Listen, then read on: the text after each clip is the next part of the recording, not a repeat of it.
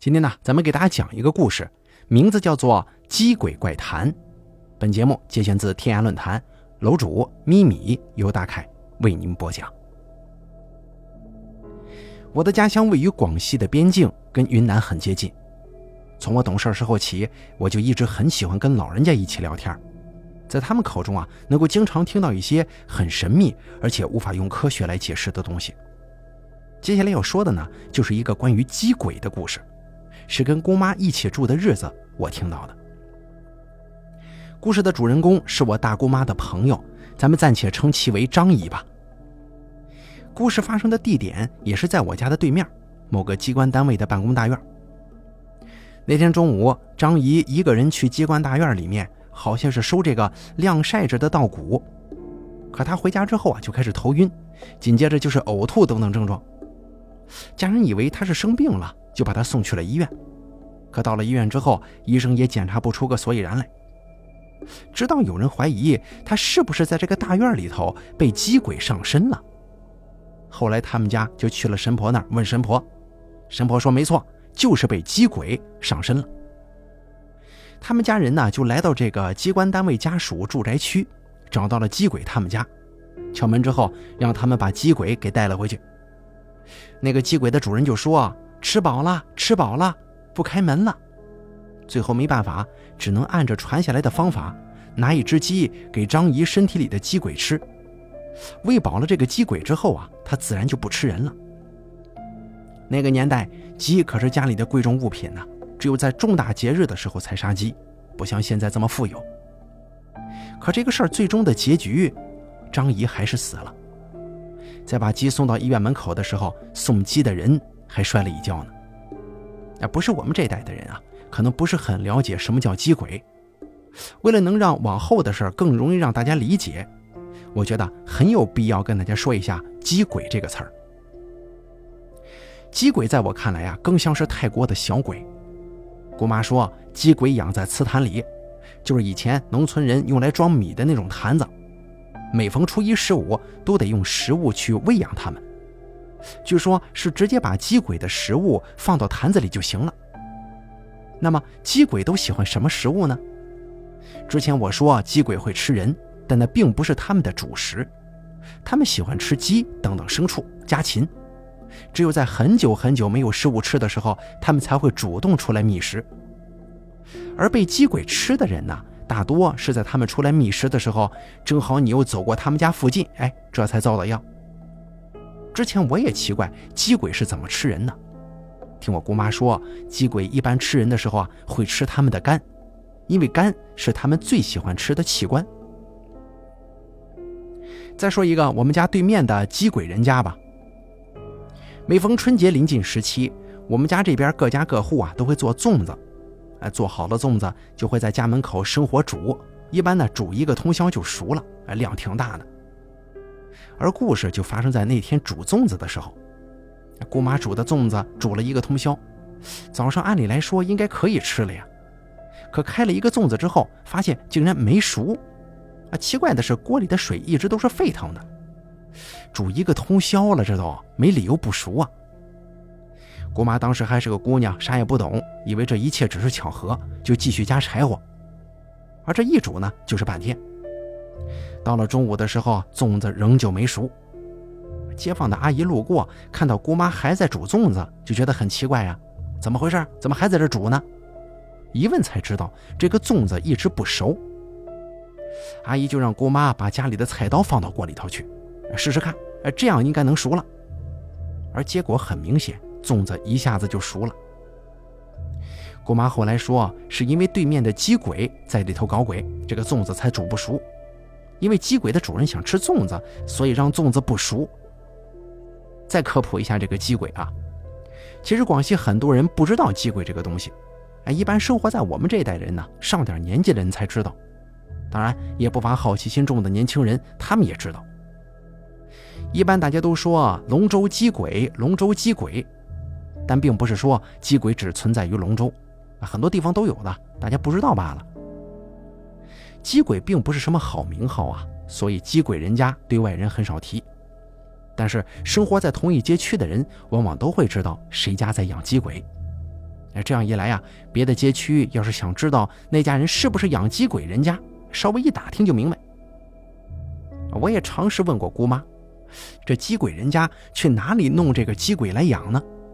哎，姑妈也说不清楚，只知道鸡鬼这个东西啊，历史很悠久，跟家里的传家宝一样，并且这个传家宝是传女不传男，所以在背地里大家都叫他们鸡鬼婆。也正是因为传女不传男，所以鸡鬼婆家的孩子娶嫁问题很严重。一般同一个地方的人都不会同意自己的儿子或者闺女啊跟鸡鬼人家结婚。那么这样一来，大家就会问：鸡鬼人家的孩子那岂不是天生要打光棍吗？哎，这个当然不是了。在我身边的鸡鬼人家的孩子都是跟外地人结了婚。说来也奇怪啊，鸡鬼人家的孩子都有个特点，那就是他们都长得不错，而且学习都挺好。当然了，这种事儿也不能一棒子打死一船人。毕竟养鸡鬼的人真的不多，而且养鸡鬼那也并不是专门用来害人的，他这玩意儿就跟个看门狗似的，他们呢不单单会保护自家人，只不过偶尔咬一下自家人，哎，那也是挺正常的。下面呢就来给大家讲一讲鸡鬼这东西啊是如何保护家人的。这故事发生在跟我们家一个街区的一户鸡鬼人家当中。他们家的地理环境是位于我们街区的水井的路口处，也就是说，去水井打水就必须要路过他们家。姑妈回忆说，那个时候她还是个小女孩，赶上了小日本入侵，所以每次听说小日本来了，整个县城的人家都会逃到几十里的山上躲着。出逃的时候，除了身上带一点值钱的东西外，不会有谁带着一个瓷坛出逃。有一次呢，他们家逃小日本的时候，小日本就到各家去收了东西，啊，正好收落到他们家了。一看有个瓷坛子，以为里头装的是啥吃的东西呢，就把这瓷坛的盖子给打开，准备拿点可谁知道刚打开坛子，里面呢就飞出来一堆鸡毛，这鸡毛飘的整个房子都是，把小日本给吓跑了。这件事啊，就在街坊邻居那传开了，据说小日本都很害怕他们家。姑妈说，在她那个年代，他们什么事情都是用抽签来决定，啊，吃饭要抽签，上学要抽签，每次分粮食的时候都要抽签，呃，抽到领取粮食的签才能分到粮食。姑妈跟他们家闺女正好是同学，两个人经常一块这么排队抽。每次姑妈抽不到领取粮食的签儿，他们家的女儿却每次都能抽到。后来姑妈去抽签的时候，让他们家女儿帮个忙。那也肯定都是能抽到这个领取粮食的签了，应该是她在里边做了一些手脚。也正因为鸡鬼保护自家人的原因，使得后来姑妈没能考上高中。当时姑妈跟他们家女儿同时成为高中的唯一候选人，但只能推送一个人去上高中，最后还是抽签决定。当姑妈知道又要抽签的时候，她就心中很明白了，自己跟高中没有缘分了。后来呢，姑妈就去了中专。而这个养鸡鬼啊，他不仅会保佑家人，也会危害到家人，甚至街坊邻居。这是县上的一个鸡鬼人家的故事。话说有个鸡鬼婆，她有个儿子，娶了媳妇儿之后呢，本来应该是一家团圆的景象，但两个人结婚下来几年一直没怀上孩子，并不是他们不想要啊，而是每次怀了之后总会莫名其妙的流产，这下子可急坏了家里人了。不得已之下，他们请了神婆过来算了一次。后来神婆告诉他们，是他们家里养的鸡鬼把这孩子给吃了的。哎，这不说不要紧呢。听了神婆的话之后，儿子一家人就搬到外头住去了。很自然的，他们不久就怀上了孩子，并且生下来的时候十分顺利。还有，鸡鬼人家要养牲口也不是一件容易的事儿。我家附近的那户鸡鬼人家呢，经常传出家里的牲口莫名其妙死去的消息。住在他们家附近的邻居也经常被鸡鬼的问题所困扰，但大家都是敢怒不敢言。当时全家人还住在祖屋的时候，与水井路口的鸡鬼人家只隔一户人。姑妈从小体质就弱，再加上附近有鸡鬼的原因，平常啊，她总会莫名其妙的晕倒在家中。爷爷看着心疼。就弄了一只猴子养在家里头，从那以后，姑妈就再也没有无缘无故的晕倒了。咱们接下来的故事呢，也是发生在鸡鬼邻居身上的故事，不过主人公不是我家人。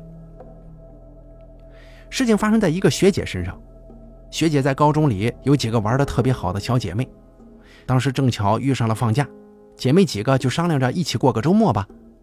其中一个小姐妹提议：“走上我家玩去。”这个小姐妹的家在离县城比较远的一个小村子里，大家一听可以离开县城出去玩，都一致赞成啊。上午，他们几个就坐车前往了这位小姐妹家中，一路奔波，终于到了。小姐妹又带着几个人外出瞎逛了半天之后，大家都饿了，就提议说回小姐妹家里吃饭。一行人回到她家后，几个比较勤快的女孩就主动去厨房煮东西吃。他们来到厨房一看，有个瓷坛子，以为这里头是装米的。之前我不是说过了吗？养鸡鬼的坛子跟那装米的坛子是一模一样。其中一个小女孩就伸手进这个米缸，想要拿米。结果从米缸里拿出来的根本就不是什么米，而是一堆鸡毛。当时把姐几个都吓坏了呀！大家都知道他家是养鸡鬼的。那更惨的是，之前还答应小姐妹今天晚上要在他们家过夜。这下子几个人都被吓坏了，就想着直接坐车回县城得了，别在这住了。但是又找不到什么借口回去。商量来商量去，天也晚了，那回去的车也没了，就不得不在他们家住一夜了。在夜里的时候啊，这位学姐回忆，几个人害怕的挤在一张床上，一夜不敢闭眼，并且这个蚊帐顶上啊，还一直有东西在动，好像有啥玩意儿在上头上蹿下跳的。那是一个炎热的夏天中午，姑妈要去找生产队的队长，这队长正是之前我说过的，就是连日本人都害怕的那户养鸡鬼的人家。当时啊，根本就没有电风扇这种家电。姑妈来到队长家门口的时候，满头大汗。队长媳妇儿就是那个鸡鬼婆，看见姑妈大热天站门口，就招呼她进来先坐着。姑妈也不客气，进了他们家。一进这屋子之后啊，她这浑身的汗立马就止住了，不住的称赞说：“哟，你们家真凉快。”我想，或许就跟四十度的大夏天里突然进了地宫那种凉快的感觉差不多吧。因为姑妈在跟我说这个事儿的时候，那语气就好像是昨天才刚刚到了他们家一样，记忆犹新呢。办完事儿之后，姑妈就回家了，把队长家很凉快的事儿跟母亲说了一遍。可是母亲一听，吓得脸都绿了。爷爷奶奶当时呢，从来不跟儿女说什么鬼神之事，自然姑妈什么都不怕呀。但是街坊邻居可是不敢随便到他们家中去做客的。找队长办什么事儿，也只敢站在他们家家门口说。姑妈跟队长家的女儿是同学，所以交往比较密切，偶尔还会去他家找他们家闺女玩。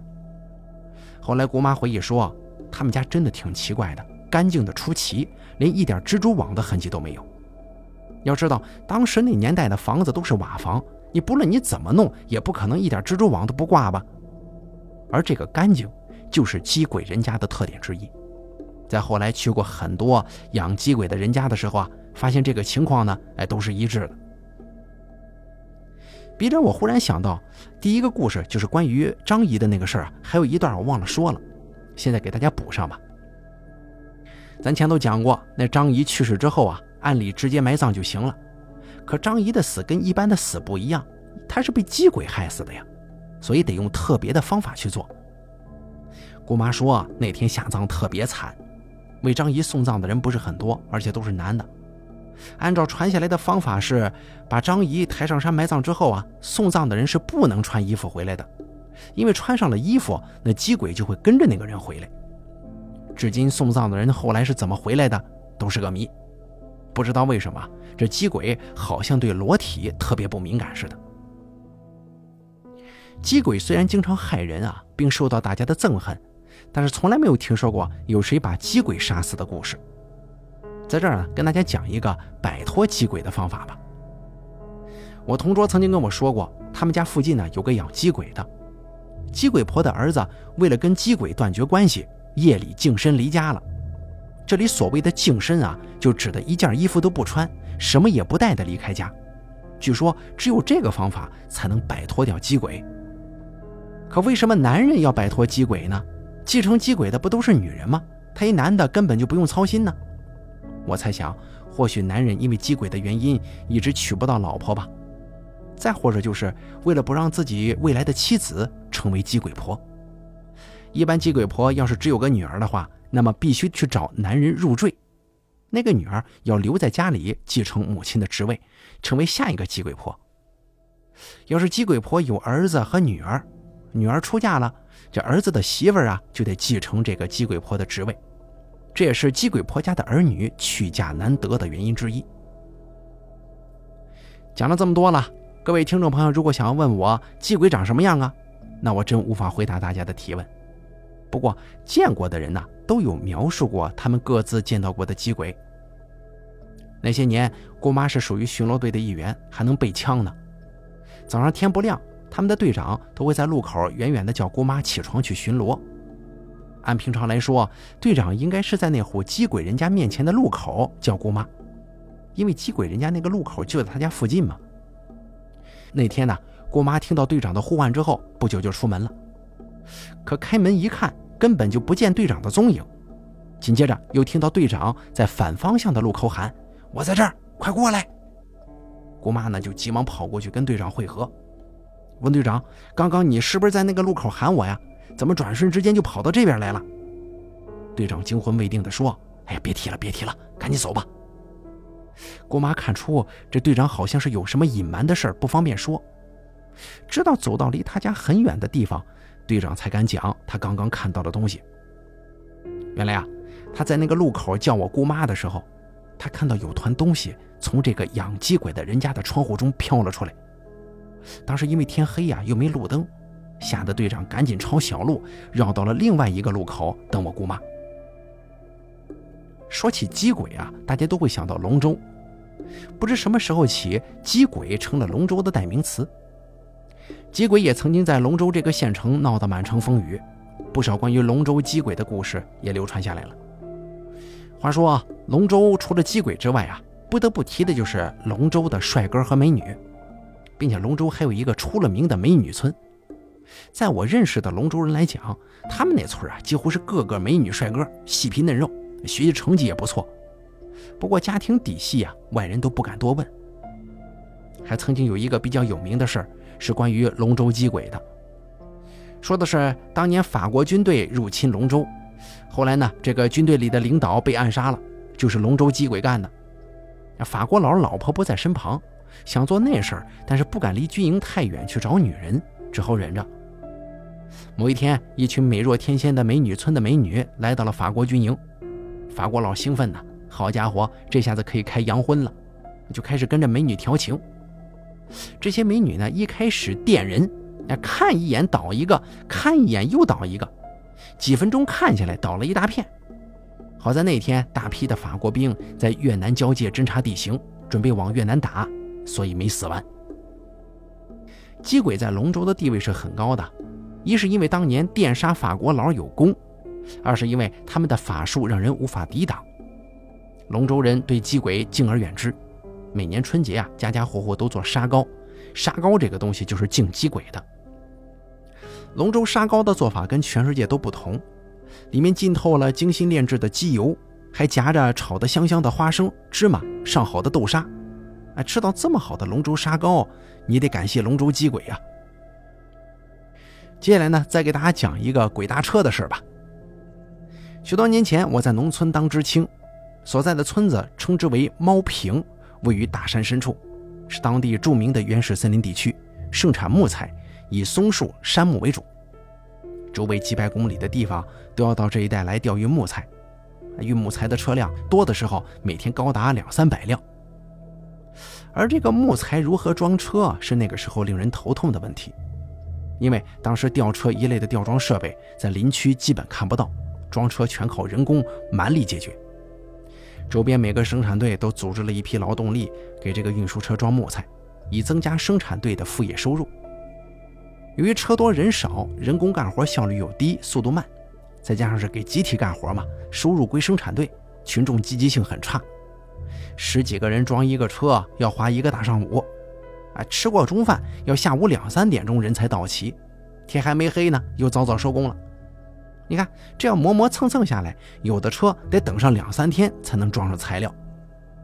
那年月条件本来就很艰苦，加上在大山之中要蹲上这么几天，驾驶员的心情之急切呀，可以理解。于是呢，有的驾驶员就动起了歪脑筋，哎，出个大价钱，请人夜间加班装车。可能是出于对知青的同情吧，找点私活给我们干，手边也可以松动一些。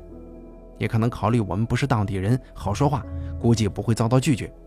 所以啊，这种勾当啊，总是先找我们知青。那个年代来运木材的车，基本是清一色的老解放，白天装一个车，不论松山，装车费五块钱。而歪脑子夜间装车呢，给我们开价八块，那差不多是白天的两倍。四十多年前的八块钱，在知青眼中已经是一笔不小的数字了。四个人干上三四个小时，每个人可以分两块，十分划算。如果在白天啊干一天下来，钱归生产队，给你记个十分八分的工分，到年底的时候，十分工分能否分上两三毛钱呢？这个不好说。所以啊，但凡驾驶员找上门来，大家的积极性都很高，因为有利可图嘛，何乐而不为呢？一九七一年中秋节过后的某一天，我们几个知青上完了一车木材，刚回到知青屋，正准备做晚饭呢，一位驾驶员找上门来，还没等他开口，我们自然知道他是来干什么的。留下他一起吃了晚饭之后，天黑了，我们就跟他一起偷偷的出了村子。因为那个时候是不准私自装车的，被发现的话，那工钱要充公，还得向知青办公室打报告。我们走出村子三公里左右，来到了一条山沟中的储木场，林管员早就在那儿准备发货了。我们收拾了一些干柴草，升起一堆大火，趁着火光就装车。这次装的是松木，大直径的，最大的有六七十公分左右。我们人少啊，又没有现代化装车工具，装车十分困难。好在木材是两米长度的标准材，而这个老解放的车厢宽度呢是两米十，正好横着装。凭着长期装车的经验，想点土办法，加上点蛮力气，总算把一辆车的木材给装好了。一看表，已经十二点刚过零点了。驾驶员发动车辆，准备连夜赶回县城。我的家就住在县城那边，已经半年左右没回去了，很想回去看看。驾驶员只有一个人，驾驶室还剩下俩座位，于是上前就跟驾驶员商量，看看能不能带我一程啊，行个方便。驾驶员很爽快的就答应了。月黑风高的，正好路上有个伴嘛。我简单的收拾了一下，把工具呢交给同去的三位伙伴，给他们带回去，坐上车就向县城出发。由猫坪到县城有八十多公里，由南向北而行，上上下下的要翻越好几座大山，这一路上啊，基本都在原始森林当中穿行。这条公路属于林区公路，归林业部门管理，路面很是窄小，保养的也很差劲，再加上往来车辆的破坏，长期的风吹雨刷，废弃的枯枝朽木，滑落的石头泥巴，呃，一路上高高低低，坑坑洼洼的，路况极差。车速呢，只好放得慢慢腾腾的。半个小时过去了，车子只走了十来公里，颠颠簸簸的来到一座大山脚下，车子踩足油门就朝这个大山冲。又过了半个小时左右，车总算上完了大山，开始下坡了。不远处是一个之字形的大拐弯路，地名叫做黑崖头，它是大山中的一座崖壁，公路由它的顶上经过。转过之字形弯之后呢？又由它的崖脚下通过，这崖壁上下高差可以达到三四十米之高。黑崖头地方十分荒僻，可以说是前不着村后不挨店。南边离他最近的村子是猫坪，但也有个十七八公里的距离。北边离他最近的村子在三十公里开外。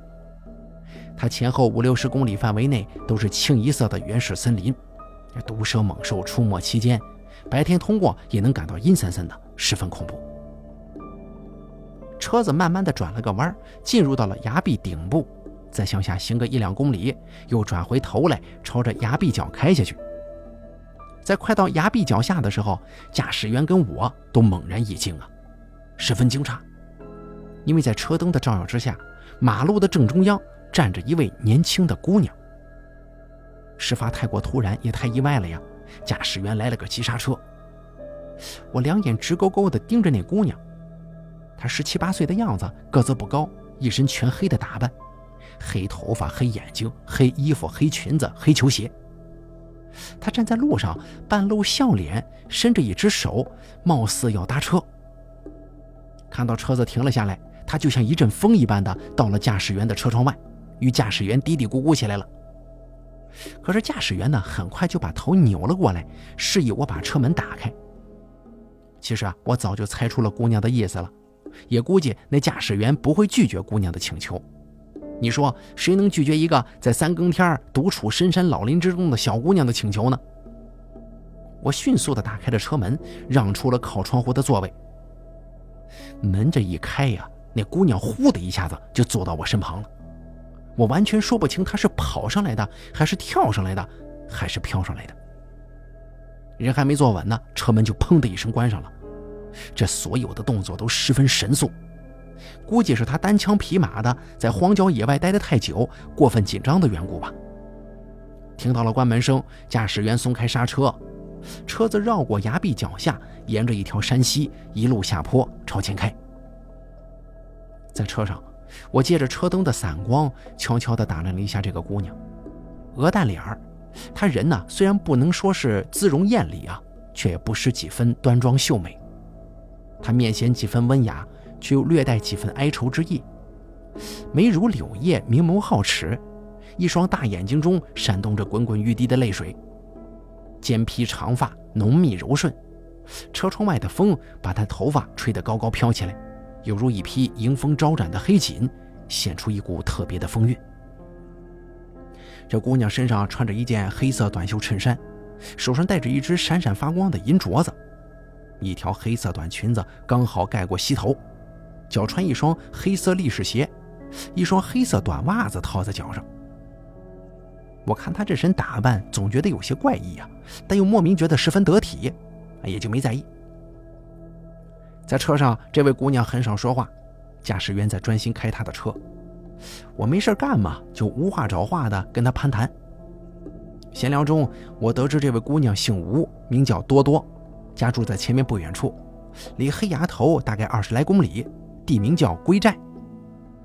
我问他：“你怎么会单身一个人在这深山老林子里拦车呢？”他先是笑而不答，问急了就简单的回一句：“啊，走亲戚。”又问他，在这打死鬼、鬼打死人的地方，哪来的亲戚？他说，到处都可以有亲戚。想想也许有些道理吧。又问他，你怎么会在夜半三更的拦车呢？他说，白天没有拦下车来，天黑了回不去了，只好硬着头皮等。越等天越黑，而越黑越不敢乱走啊。我又问他，你一个人在这种鬼哭狼嚎的地方，不害怕吗？小姑娘说，死都不怕。还有什么可怕的？就这样，你一句我一句的，拉拉杂杂，东西聊了不少。但这姑娘从来不主动扯话题，给人一种矜持、庄重、神秘的感觉。这个呀，在农村是一种非常少见的气质，因此呢，我对他心生好感。出于年轻人的冲动啊，我不知不觉的总想触摸一下他的手背，因为他的一只手就放在我身边的座位上。车子转弯的时候，我借势把手往他的手上压，但他的手就好像长了眼睛似的，总能诡异的躲开。有时候车子转弯，这个离心力的作用会把我往他的身上推呀，而他呢，却好似不受推力的影响，反而机敏的一闪，让我的头狠狠地砸在车窗玻璃上，惹得他一阵大笑。车子行进了将近一个小时左右，来到了一处地势稍微开阔一些的地方。多多叫了停车，说是到家了。我借着灯光向外看，路的左边紧逼着一座大山，灯光所到之处都是黑森森的原始森林。路的右边有几丘水田，田中的水稻低垂着头，已经半黄了。田的那边是沿路而下的那条山溪，溪涧上架着一座由三棵木头拼成的小桥，再过去又是黑森森的原始森林啊！奇了怪了，天这么黑，地这么荒，他下车干什么呀？我真是为他感到恐怖，为他担忧，一直随同他一起下了车，问他要不要送送他呀？他回答说不用了，过了桥就到家了。一边说，一边用手指了指木桥对面。我顺着他指的方向看去，只见黑沉沉的大山脚下闪烁着星星点点的灯火，若明若暗，时隐时现。我估计那应该就是他们的寨子了。我目送着他走过田坎，走过木桥，消失在茫茫的黑暗之中，就这样不见了。返回猫坪之后，我们继续干生产队的活，赚我们的外快。每到夜深人静，躺在床上半梦半醒的时候，多多的身影总是漂浮在我的眼前，似梦非梦，不着急来，挥之不去。后来日复一日的，就这样过了半年左右的时间。转眼之间，已经到了百花盛开的季节，农活慢慢忙了起来。我准备在插秧季节前再回一次家，也顺路到多多他们寨子上看看，希望能够遇上他。某一天中午，我又搭乘上了一辆运木车。这天呢，天气很好，风和日丽。车子离开猫坪，上完大坡，转出黑崖头，沿着山溪，慢慢的就来到了多多上次半夜下车的地方。下了车来之后。我站在路旁，朝那个小桥对面看。小桥那边不远处是一座小丘，小丘上密密麻麻的长着一些小树。再往后看呢，就是一座又一座高高的大山。看来看去，我愣是找不到任何村寨，也看不到一丁点人间烟火的样子。那天深夜，多多明明就是在此地下的车，他也明确指出了他们寨子就在对面。我也眼睁睁地看见寨子中有星星点点的灯火呀。寨子去哪儿了？我弄错地方了吗？由于地形地貌、公里数、小水田、小桥种种特征，我没弄错呀。那么这寨子一定是隐埋在森林之中，高大的树木遮蔽了村子。就这么想着，我决定走过去看个一二。来一趟嘛，总得弄个明白吧。走过田埂，再走过小桥，一条小路出现在了眼前。这小路真的很小啊，杂草丛生。像是很少有人走动的样子，不像进村落的路。顺着小路走去，很快就到了小丘脚下。爬上小丘，进入小树林，是松山林子。再走两百来米，就到了小丘的顶部。小丘跟大山的结合处是一片缓坡，缓坡上没有树，全部长满了拔毛草。风吹草低处，稀稀拉拉的惊现了几座小土包啊！常年在农村生活，我一看就能明白这小土包是什么，那可是藏人的坟头。看着日头已经西沉，我心中有点打鼓了。这下子是进还是退呢？进与退互相争斗了半天，最终还是鼓起勇气走了过去。进入坟山不远处，一座小坟包吸引了我的眼球，不是因为什么特别的原因啊，而是在此处的十几个坟头，只有这座。立了石碑，这座坟不大，长满了杂草，由草的高低和稀疏程度分析，大概埋了两三年了。我沿着小路来到坟墓前，一字一句地读碑文，那可真叫不读不知道，一读吓一跳啊！